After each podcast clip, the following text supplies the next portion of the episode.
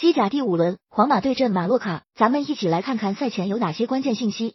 一、由于本泽马受伤，罗德里科、阿扎尔和维尼修斯将在未来两场比赛中首发出战，由阿扎尔担任为九号。在上场欧冠对阵凯尔特人的比赛中，阿扎尔替补出战，收获了进球。二、皇马近九次联赛对阵马洛卡几乎全胜，其中近七次交手六次净胜对手一球以上。马洛卡这种技术能力一般、身体冲击能力也不强的球队，对皇马威胁不大。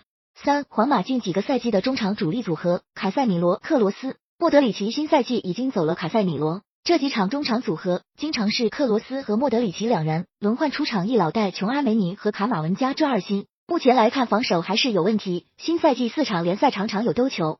四，上赛季东窗加盟马洛卡并成为球队头号射手的穆里奇，新赛季前四场联赛两场取得进球，最终他进球的两场比赛球队一胜一平，保持不败。五，马洛卡的韩国球星李刚仁已经坐稳球队主力，近三场联赛一球二助攻。而上赛季联赛客战皇马的比赛，他也有进球斩获。